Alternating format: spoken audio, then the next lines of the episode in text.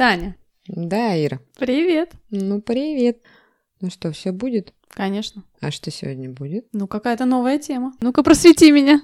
Ну, так как мы продолжаем знакомиться, каждый раз мы знакомимся с вами все ближе и ближе. Я думаю, что сегодня мы поговорим о родителях. Я думаю, актуальная тема. У всех же есть родители. У меня есть. Ну, у меня тоже есть.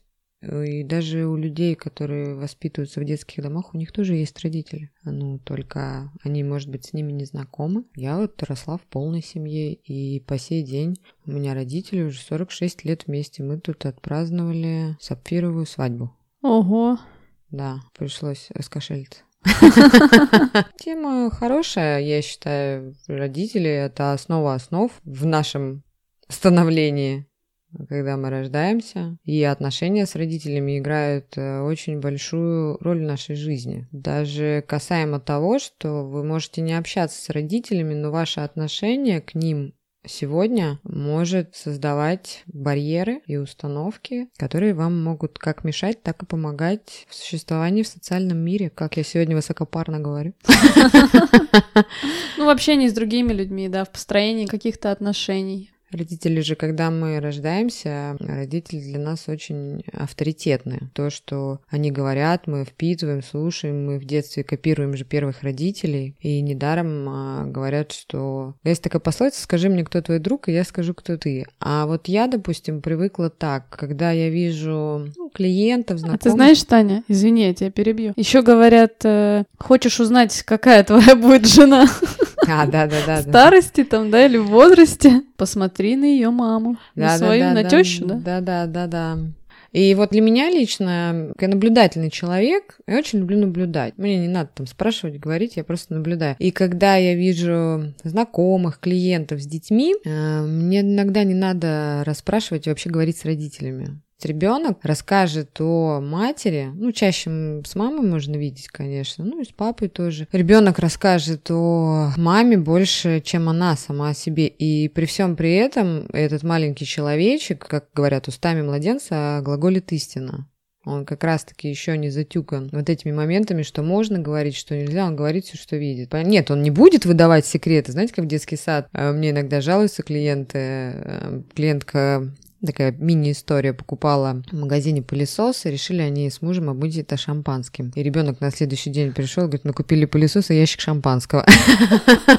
Дети любят утрировать, украшать вот этот момент, да, гигантизм. Я не про это. Я говорю про ребенка непосредственно. Тихий он, спокойный, гиперактивный, эмоциональный. Знаете, иногда бывает еще, есть такие дети, они со взрослым лицом.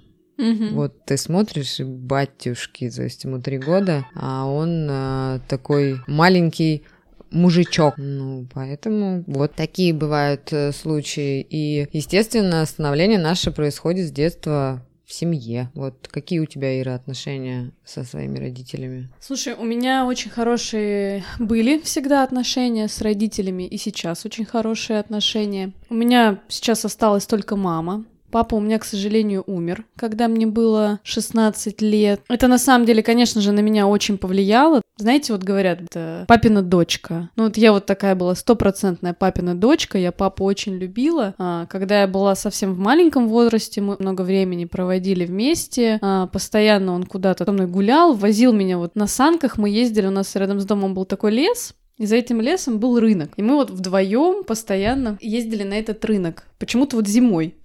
А, у нас была дача. А, на даче тоже мы очень много времени проводили с папой. И это, в принципе, на самом деле очень важный такой момент в жизни. А в определенном возрасте девочка обязательно должна побыть с папой. Ну, в таких вот отношениях. Ну, это и в книжках написано, что ребенок, да, он какой-то определенный период он находится с мамой, потом переходит к папе девочка. Ну, недаром есть еще такое понятие, скажу бытовым языком, об этом тоже в книжках пишут, что мальчик должен воспитываться в коморке под лестницей, а девочка должна воспитываться как принцесса. Но, к сожалению, это мы сейчас живем в 21 веке в таком продвинутом. Э, про старое поколение, как у нас еще любят говорить, old school, ну это раньше любили так говорить mm-hmm. молодежь, им неведома психология, им неведомо столько литературы, сколько мы сейчас читаем. Мои родители приехали в Санкт-Петербург издалека. Они здесь познакомились, и как бывает в те времена, э, два месяца походили за ручку по улице, поженились, и вот уже 46 лет вместе. Ну, у тебя родители молодые были? Да, конечно, они молодые были.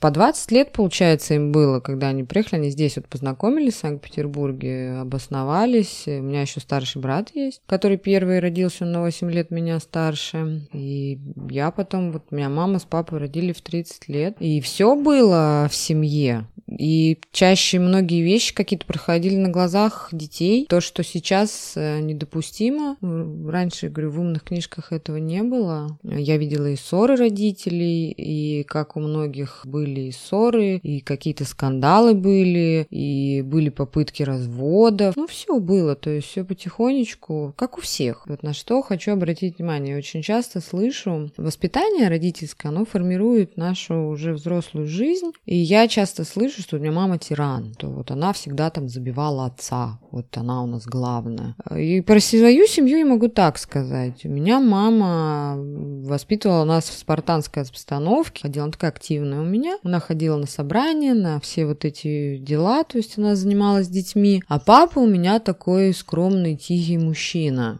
И всегда казалось везде, что у нас мама главная. И я открою тайну, что до определенного возраста уже... Ты тоже так думала? Я думала, да. Мне вообще казалось, что папа боится маму. То есть создавалась такая иллюзия. И я хочу сказать, что, наверное, это повлияло на меня.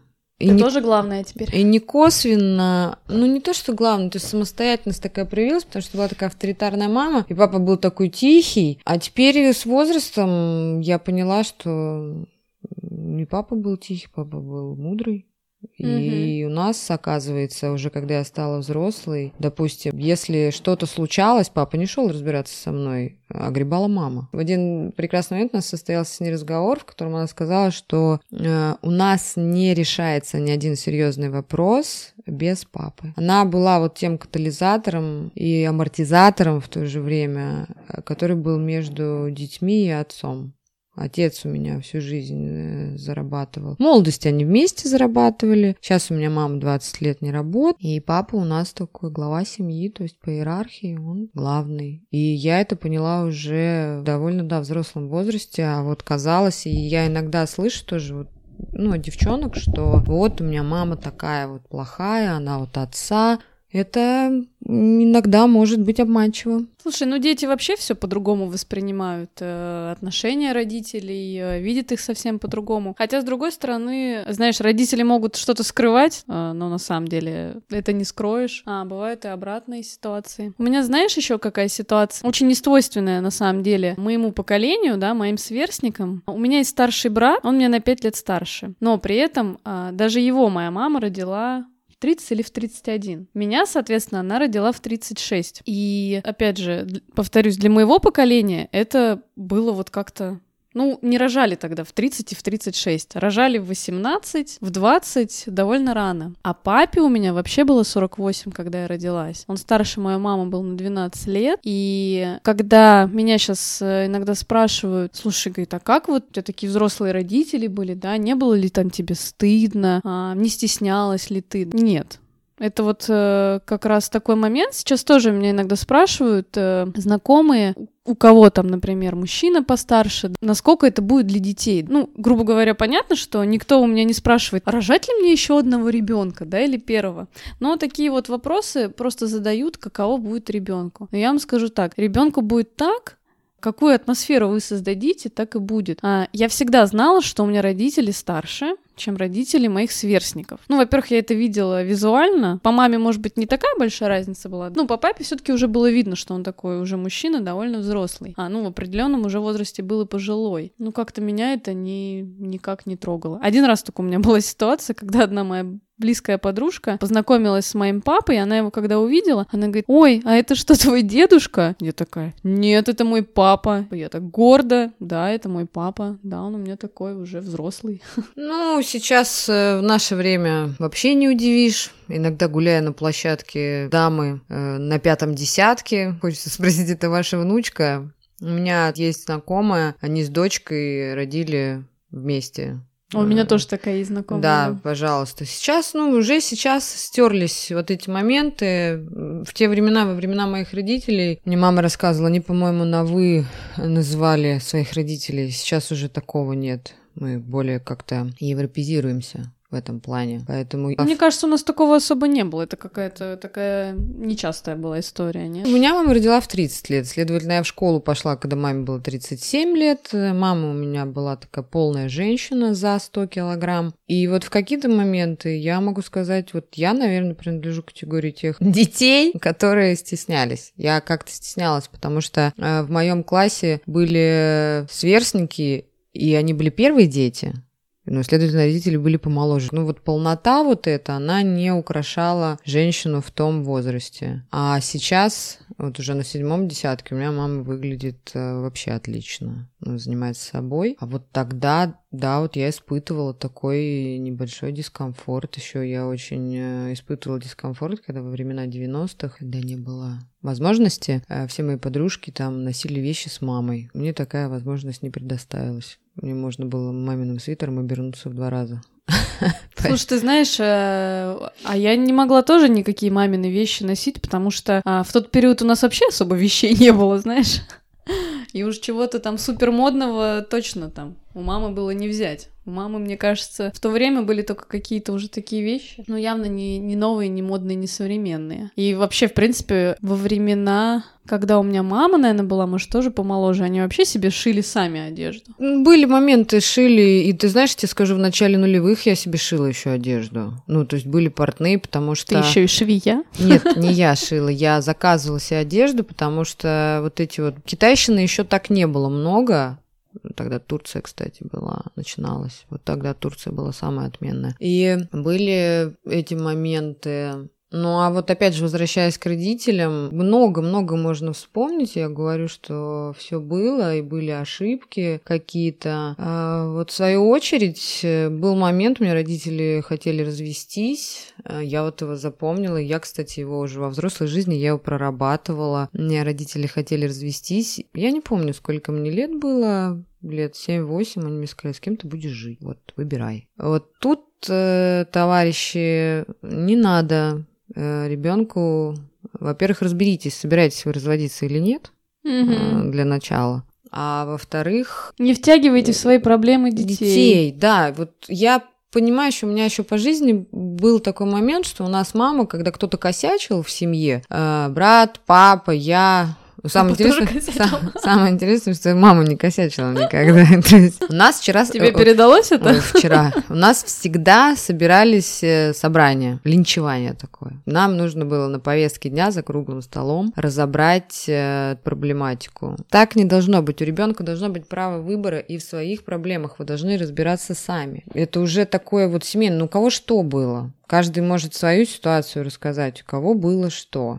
И у меня Э, была проблема определенная с родителями, которую я поняла со временем. И поняла, я не могу сказать, что рано. Я ее поняла уже в достаточно таком мудром возрасте. Я родителям, кстати, об этом тоже говорю. У нас любовь с родителями, какая любовь прям, любовь детей родителей у меня и у брата. Вот ну, как... всю жизнь так было? А, бы... Ну, вот была это вот Тут не надо брать, как вы воспитываете детей. Э, вернее, надо брать, как вы воспитываете детей. Но не забывайте о генетике, не забывайте ваш род, какой он был. Это играет тоже очень большую роль. Какие отношения были в семье до, у бабушки, у дедушки, у прабабушки. Да, Это очень играет большую роль. Э, как бы вы ни воспитывали, если у вас в поколении есть э, что-то, то оно может пролезть. Ну, допустим, та же проблема алкоголизма. Если прадед прапрадед. Вот хорошо знать бы свой род. Там, вот в деревнях, вот у меня росли родители в деревне, в деревнях это было принято, все мужики пили. И все равно это отголоском, оно отражает. И от этого никуда не денешься. Как бы ты ни воспитывал ребенка, может, у него эта потребность будет. Это уже нужно смотреть по динамике. К чему я все это веду? Не об этом, что в определенный период, когда были вот эти вот 90-е, мы к ним возвращаемся, потому что мы их пережили. Мне очень хотелось быть самостоятельной. Я в 16 лет ушла от родителей. Э, господи, что я говорю? Ушла от родителей работать. Так, у меня родители были против, я училась в училище. Сначала это была летняя подработка, а потом я начала работать э, уже будучи ученицей профессионального училища и уже работала в магазине, и папа уже переживал так сильно, что все, дочка сейчас пойдет в торгаши, учеба пойдет по боку. И вот такие были времена, я такая ушлая была. С детства была гиперактивным ребенком, зарабатывала хорошо. Начала зарабатывать. 16 лет уже? Да, 16 Слушай, я в 16 лет тоже летом работала в каком-то магазине, таком, типа вот как торговые центры сейчас, да, но не какие-то такие большие, а такие маленькие. Не знаю, может быть, два месяца я работала. Ну, не какие-то супер большие мне там деньги платили. И вообще меня туда взяли, не знаю, что мне 16 лет. Я очень выглядела взрослая уже. Так такая же история. Когда я пошла работать, у нас вообще не было торговых центров. Это были как палаточные магазинчики. Они были, не знаю, из какого-то материала сооружены, такой, как такой рыночек, только закрытый. То есть вот такие магазины. Ну, ну, сегодня я могу сказать, уже прошло столько лет, и могу признаться в том, что, ну, мы брали, что плохо лежит. Мы подделывали цифры в амбарных книгах, и я зарабатывала хорошо. Именно были вот эти моменты. И вот в чем тут небольшая ошибка.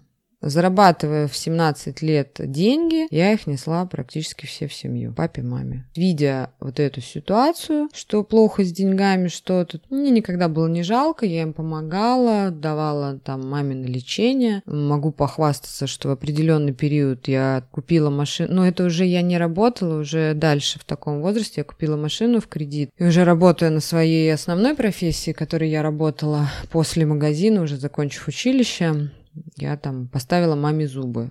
В чем ошибка? Ошибка в том, что тут немножечко потерялась иерархия. Не могут дети быть выше родителей. Ну, то есть ты имеешь в виду, что нельзя слишком рано начинать помогать родителям? Я еще не состоялась э, как человек, семейный, взрослый. Да, я была самостоятельной единицей, это бесспорно, я много на себя взяла и много очень на себя взяла. И тут э, родители увидели взрослого человека, а в нашей жизни деньги, они играют, если не первостепенную, то второстепенную роль. И в этом они уже увидели, что я могу вот обеспечить себя, могу пойти учиться, там, оплачивать все. Я стала помогать. Вот в этот период вы можете отказаться лучше от этих денег, пусть ребенок их тратит на себя. Ибо родителям можно помогать уже вот в пожилом возрасте. Они же тогда им сколько было? Если мне было там 17 лет, меня родили в 30, им было 47. Это дееспособные родители, еще даже не пенсионного возраста. Вот тут уже все стало перекладываться на меня очень много ответственности. И со временем уже позже там прекратилась помощь, папа стал по-другому зарабатывать. Но ответственности у меня стало много, они просто не захотели меня отпускать от себя. Они разными моментами, манипуляциями. И когда я вышла замуж, вот 27 лет, я жила на две семьи. Я жила с родителями, то есть любой круглый стол. Как у нас в семье кто-то накосячит, неважно. То есть все, собирался круглый стол, я летела на всех парах. И у меня еще была такая присказка, э, я мужчине могла сказать, для меня родители на первом месте, ты мне никто. Я могу найти другого мужчину, родителей я себе новых не найду никогда, но это бред. Это неправильно, ты считаешь? Когда я строю семью, я буду таким же родителем. И у меня будет муж, я хочу такую же семью, у нас будет ребенок, который мы будем воспитывать. Ну и как это так вот у нас родится? У меня еще родители будут живы, а у нас уже дети. Я такая скажу, все окей, я убираю родителей, то есть родители должны были отпустить. Вот это вот пуповина, Иногда ее в книжках пишут про нее. Вот это иерархия. По иерархии родители выше нас. Они выше, они вас учат, они вас обеспечивают, они вас доводят до определенного э, зрелого возраста, не экономического, а морального. А тут получается, что я стала выше родителей, я такая, я взяла на себя это борзость, я взяла на себя то, что мне не надо брать. И все, у них потребность во мне, и они это делают неосознанно. Ну, естественно. Они хотят, чтобы я вышла замуж сильно. Вот пример. Э, у меня появляется молодой человек, он меня приглашает в театр, мы идем в ресторан. И раз э, выходной день, все хорошо, прекрасно. Только переступаем порог театра, мне звонит мама и говорит, у нас произошел конфликт. Срочно приезжай. То есть представьте ситуацию. Мне там 20 с чем-то лет, да. Я мчусь на всех парах домой с другого конца города. Приезжаю, говорю, что случилось? Она говорит, все в порядке. Это неосознанно. Так конфликт-то был. Это на вот на этом ментальном уровне, что они не хотят отпускать от себя ребенка. Конфликт был, но пока я ехала из города, пока это все, круглый стол не удалось собрать, я приехала, и получается, что конфликт исчерпан. Ну, конфликт был между родителями. Родителями, да. Слушай, ну это вообще такая, я считаю, запретная тема. Родители а, не должны своих детей ни в какие свои внутренние конфликты вот так вот э, еще тем более со свидания сдергивать. Так а дело вообще впускать. А дело-то почему родителей-то нужно обвинять? Косяк-то мой. А, как получается, когда мне друзья говорили в свое время, а, что Зачем ты оплачиваешь маме зубы, у тебя машина в кредит? Плати автомобиль. Выплати автомобиль, пожалуйста. Ну что я говорил, дураки, это же родители. А по сути, друзья были правы. Ты же тратишь, ты зарабатываешь, ты тратишь деньги на себя. Так вот, я открою секрет. Вы можете научиться родителям говорить «нет». Ну, как и всем остальным людям. Да.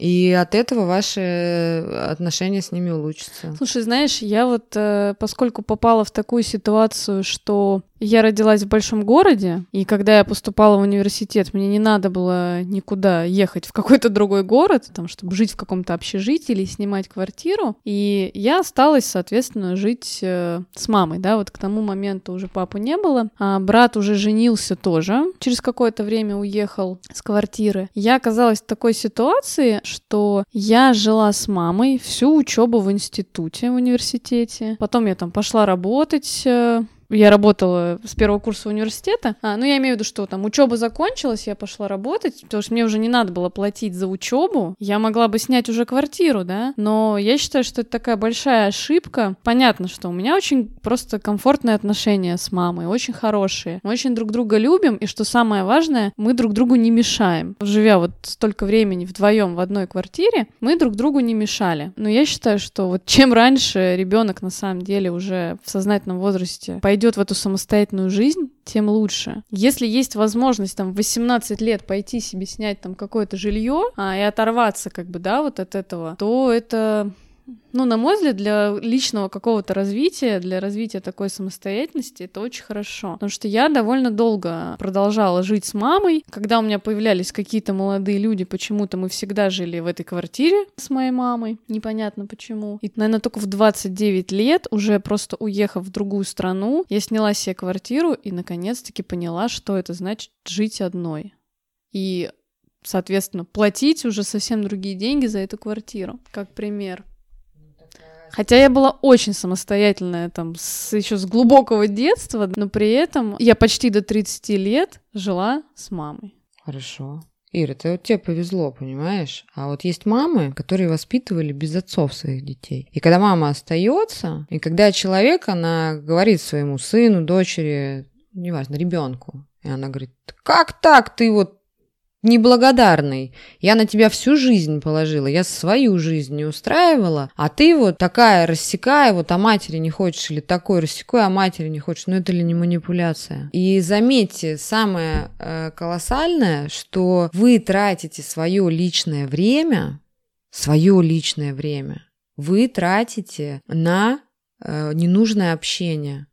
Это не говорит о том, что вы не должны общаться с мамой. Если вы хотите, вы можете общаться с мамой. А если вам мама звонит в субботу и говорит, я собрала три э, ведра помидор в парнике, приезжай, я делаю аджику, ты мне должна помочь. А у вас свидание, вы не замужем ну, допустим. И вы говорите, мама, как так? Вот у меня свидание, я не могу. Она говорит, перенеси. Э, вот тут вот я призываю к тому, э, делайте выбор в свою пользу. Это будет лучше для вас и для мамы. Да, для мам отпускайте детей. Да, кто-то говорит сразу, да ты что, она со мной полгода не будет разговаривать. Вот когда я разрезала условно эту пуповину со своими родителями, были конфликты. Слушай, а у меня на самом деле не было такой ситуации, что меня мама, ну, несмотря на то, что у меня умер папа, потом, ну, соответственно, не было, у меня никаких не было отчимов, никаких, в принципе, мужчин, да, уже у мамы потом не было. У меня был брат, но брат, мне кажется, через года два, ну, через год, мне кажется, он женился, и через два года они, по-моему, купили уже квартиру и съехали. Я, например, жила с мамой не по принуждению, меня спокойно бы отпустили, но у меня просто была такая мысль, зачем что-то снимать, тратить там, не знаю, 15-20 тысяч в месяц, когда у меня есть квартира, да, в ней там большая комната, мне тут никто не мешает, я тут живу, хорошо. А, и у меня почему-то не было вот такой мысли. Я все время думала, ну, выйду замуж, перееду к мужу. и почему-то не стремилась уйти. И только потом я осознала, что это очень повлияло на самом деле на то, как у меня развивалась э, та же карьера. То есть я не стремилась, например, больше зарабатывать, потому что мне не надо было, например, какие-то, ну вот оплачивать, например, там какое-то жилье свое. Ну тут никто же не говорит, что родители могут мешать. Можно общаться с родителями как со взрослыми людьми без манипуляций, проживая на одной территории. Мне вообще комфортно с родителями было. Мне вообще не хотелось никуда уходить, потому что ты сытый, накормленный. У меня родители всегда жалели своих детей, посвящали нам много времени и готовы были жертвовать собой ради нас. Но тут дело в том, что они нуждаются очень. И возвращаясь к тому моменту, что пришлось испытать такой конфликт небольшой, что раньше это все звонилось в истерике, что мне делать, как быть. Вот из последней истории запомнилось мне очень сильно. Мне мама говорит, какую спальню покупать, значит, мне, нам в квартиру. В родительскую? Да, себе. Она говорит, хотим с папой спальню купить, вот какую спальню нам покупать? Это уже когда мы подлечились, когда я подлечилась, назовем это условно, проработала проработала эту проблему. Я говорю, как, какую маму? Говорю, тебе там 60 с лишним годиков, э, какую ты хочешь? Она говорит, как то какую хочу? Я умру, папа умрет, э, значит, квартира будет ваша э, с братом. Вдруг кто-то вы будете с ней жить, а какую ты хочешь спальню, белую или серую? Ну, на ну, что... То есть родители в таком возрасте продолжают все думать нет, нет, про на детей? что, на что тут цинично? Я же тоже, извините, не с горы спустилась. А я тут же говорю, ты знаешь, я говорю, дети умирают, иногда бывает быстрее родителей. Я говорю, родители хоронят детей. Тут же эта негативная информация начинает раздражать клетки головного мозга мамы. Мама пробивает на слезу, и она говорит, что ты говоришь глупости? Я говорю, вот какие ты вопросы задаешь глупые, такие ты получаешь на них глупые ответы. И вот сейчас э, я вижу, что они стали самостоятельные, я стала спокойнее, и у меня родители стали спокойнее. К чему я призываю?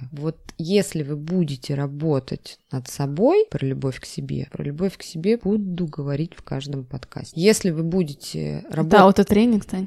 Да, если вы будете, да, пока не отложится. Если вы будете работать над собой, вы заметите, что вокруг начнут происходить чудеса. Вот реально чудеса. И то есть сейчас никаких конфликтов, несмотря на то, что они уже пенсионеры, они уже не работают, они живут вместе. Когда люди живут вместе на одной территории, им тяжелее сживаться. Нет, я так не скажу. Мне очень часто говорят, что вот у меня родители старые, они друг с другом не разговаривают. Обратите внимание на себя. Какая у вас связь с родителями? Какой вы? Это зеркало. Я как вначале говорила, ребенок и родитель – это зеркало такое. То есть я спокойна, они у меня спокойны. То есть такие у меня родители сейчас стали прокачаны. Но я думаю, это благодаря еще, конечно, моей профессии тоже есть такой момент. Но призываю к тому, что нужно жить для себя. Вы должны любить себя, жить для себя, и будете любить себя, будут любить окружающих. Ты знаешь, я рассказываю часто такую историю. Я когда была маленькая, ну, естественно, естественно, мама меня всегда говорила, что она меня любит, брата там любит, да, но при этом, я помню, я маленькая спросила, я говорю, мама, а кого ты больше любишь, меня или брата? И мама мне ответила, больше всего на свете я люблю себя. И она меня к этому призывала. Она мне всегда говорила, что в первую очередь, доченька моя любимая, ты должна любить себя, а уже потом всех остальных. И это был такой, да, понятно, что просто, ну, как можно сказать ребенку, кого родитель любит больше, там, брата твоего, да, или тебя? Конечно, ты хочешь услышать меня, меня. Это такое, конечно, мама любит на самом деле Это больше... манипуляция с твоей стороны, а не Конечно, у меня мама больше любит, э, я уверена, она об этом мне впоследствии много раз говорила. Естественно, она любит больше всего на свете меня. Э, она у себя в любом случае на втором месте. Это ну вот как ты говорила, да, наши родители все для нас. Мама читала, Но... видимо, умные книжки. Да, ну уже, уже на самом деле уже в таком довольно взрослом возрасте, да, она начала тоже читать какие-то умные книжки, но она меня просто к этому призывала, к тому, что пыталась как бы научить, да, и на таком примере показать, что надо любить себя. Кто-то сейчас услышит новую информацию, кто-то об этом читал, есть определенного рода иерархия ну, назовем ее так, таблиц, там, как угодно. Когда есть семья, что на первом месте это относится и к мужчинам, и к женщинам. То сейчас слушать нас могут и мужчины слушать, и женщины слушают, думаю, большинство. То есть на первом месте всегда я идет, на втором месте муж или жена обязательно. На третьем месте дети и на четвертом месте родители. Вот это вот по этим ступеням, вот это вот правильная связка. А, а чаще у нас как бывает? Я, жена или девушка, дети, мама, муж. Или же наоборот, запомните, дети имеют... Бывает я в самом конце. Дети имеют свойство вырастать. А родители имеют, э, к сожалению, свойство умирать. Мы все смертные. Но есть человек, который будет с вами рядом, и это ваша семья, это ваши отношения. То есть в первую очередь вы, это как, знаете, в самолете. Если что-то случилось, сначала наденьте маску на себя, угу, потом позаботьтесь потом, да. о ближнем. Так и здесь. Э, если вы будете заботиться о себе, себе и заботиться о муже. Этот человек, с которым вы проживете, если хотите прожить долго и счастливо. Потом идут детки, или о жене там заботьтесь, и потом уже идут родители. Вот это вот правильно. Если брать вот эту вот иерархию, то это здоровые отношения. Это то, что пишут в книжках, и это мое мнение. На этот счет у каждого есть свое мнение. Но прислушайтесь. Ну, никакая жертвенность, я считаю, она ни к чему хорошему не приводит. Ну вот какая-то, вот знаешь, такая неадекватная жертвенность. Ну тут кто что выберет. Опять же, темпераменты, ты вот говоришь, э, дети разные. Кто-то живет для себя, и есть дети такие. И у меня есть родители, которые говорят, у нас вот сын живет для себя. Таня. А. Я тебе сейчас не открою тайну. Любой человек, на самом деле, он эгоистичен по природе и живет ради себя. Просто а, мы это иногда не понимаем в поведении, да, и нам кажется, что человек что-то делает для другого, но на самом деле, делая что-то для другого, ты все равно это делаешь для себя, для своего этого внутреннего ощущения даже, что ты что-то сделал для другого. У тебя, значит, такая потребность. Да это естественно, конечно, это, это, это рассматривать. И по поводу кого ты там больше любишь, брата или меня, это меня старший брат всегда рос. А опять же, в психологических книжках э, можешь всегда найти. Я вот чувствовала в семье, я же истерики устраивала в семье, что мама, ты любишь больше брата. Я видела, как она берегала старшего брата, как она... Ну, это психология. Мужчин тянет к женщинам, женщин тянет к мужчинам. О, у меня есть еще одна, знаешь, такая история. А, мне мама всегда говорила, что если бы я родилась первая, то второго ребенка она бы не завела. У меня брат такой был просто очень спокойный, а, а я была очень неспокойным ребенком. А мне мама всегда говорит, э, вот это вот у нее любимая тема, я говорю, что такую самостоятельность... Но это она, естественно, шутит. Конечно. Самостоятельность... Не, моя не шутит, походу. Самостоятельность э, пришла ко мне в определенном возрасте. Теперь мама говорит, что я не разрешали меня рожать. Она рассказывала об этом по здоровью. То есть там она потом после рождения меня лежала очень долгое время в больнице. Ну, по своим нюансам. То есть там было принято такое серьезное решение. И она говорит, я ее так хотела. Вот так и Бог мне ее послал. Ой, слушай, а у меня еще так.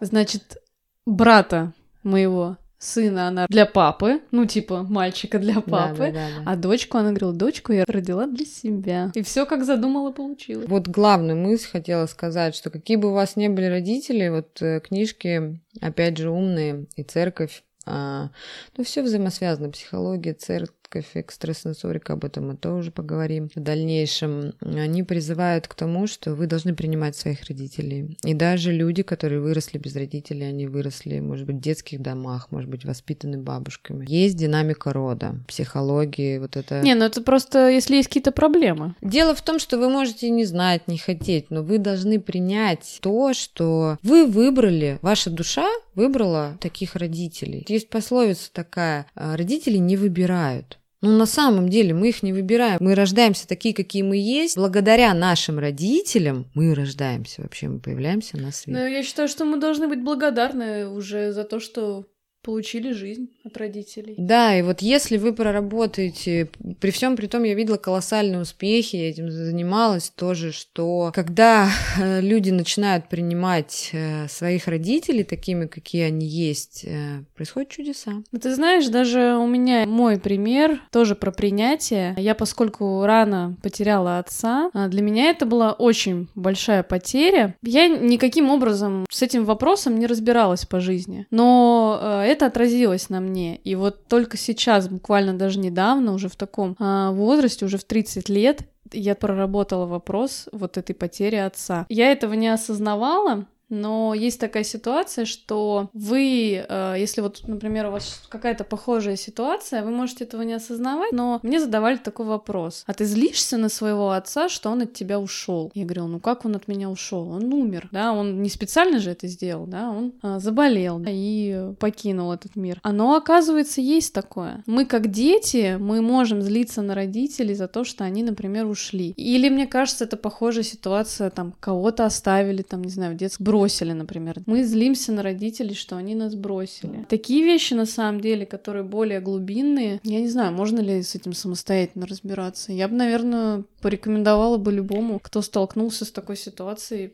как-то разобрать этот вопрос. На моем примере есть люди, взрослые люди старше меня, которые смогли разобраться. Почитав... Я просто, знаешь, как я просто даже не знала, что у меня эта проблема была. А, во-первых, у тебя это не была проблема, потому что у тебя хорошие отношения с родителями были, а вот есть люди, у кого, ну, были времена разные у всех, у кого-то там родители были алкоголики, у кого-то родители сидели в тюрьме. Это же все по-разному бывает. И мы когда росли, кому бы хотелось, чтобы у нее родитель был вот в детстве, кому бы хотелось, чтобы ты признал, что тебя мама там алкоголичка или еще что-то. И люди, вырастая, не ходя к специалистам, они прорабатывали, читая умные книжки, они прорабатывали, да, если без специалиста нет возможности, конечно, надо. Но вот это принятие, чем оно... Вот ты сейчас рассказала свой пример, колоссальный. У нее изменилась жизнь после принятия. Когда я приняла своих родителей, какие они есть, я убрала эту манипуляцию методом работы с собой, у меня жизнь изменилась. Изменилась в лучшую сторону. По отношению с людьми я стала спокойнее, вот эти вибрации все ушли. И даже вы, когда начнете эту проблему прорабатывать, вот это вот отношение, принимать родителей, это не говорит о том, надо жить с ними, нужно что-то заново строить, это нужно просто принять. Вот они такие, какие они есть. Перестать пытаться изменить. А что-то изменить, да. Есть такое, мы же часто хотим изменить какого-то близкого, любимого человека. Родители тоже сюда относятся. Да, и вы увидите, что если вы строите отношения, у вас есть какие-то проблемы в отношениях, вы увидите, как отношения начнут э, преобразовываться, на работе начнет что-то меняться. То есть это может коснуться любых сфер вашей жизни. И вы увидите, что вы же тоже тоже родители в будущем. Ну, кто-то, может, не станет родителем. Тут как захочет кто. Но все равно отношения вы будете строить. С людьми вы будете заниматься коммуникацией. То есть вам приходится каждый день с кем-то общаться. И когда налажены отношения с родителями, вы не вибрируете в ту сторону. Когда вы думать начинаете о родителях, у вас не происходит, знаете, когда негативная информация, дети, взрослые, они не любят о ней говорить. Вот когда у вас уже не происходит, вы очень спокойно говорите, что вот у меня такая мама, меня такой папа. Вот они такие. Я их очень люблю, ну, можно без люблю, то вокруг все меняется. Отношение к деньгам, отношение к жизни, отношение к работе. Кто-то в карьере выстреливает, кто-то в семейной жизни. Знаете, самое колоссальное, кто-то излечивается от бесплодия. Вот это и есть динамики. Слушай, вот сто процентов я до, вот реально вот до такого возраста, я не могла спокойно говорить о том, что у меня умер отец. Вот у меня всегда сразу начинал очень сильно дрожать голос, если я кому-то что-то рассказывала. Я могла начать плакать. Вот до этого момента принятия. Да? Это вот такая обида, такая горечь, которая застревает. Да, обида, да. И да. это же застревает. очень неосознанно. У меня она была очень неосознанная. И согласись, это же застревает в тебе. Ну, никто не виноват. Не виноват папа, не виновата да, мама. Это да. твое. Это как, знаете, есть такая, мне очень нравится в соцсетях пишут статусы, ну, чуть-чуть на веселые нотки. Раньше как писали, то, что вы говорите обо мне, это не мое. Это ваше.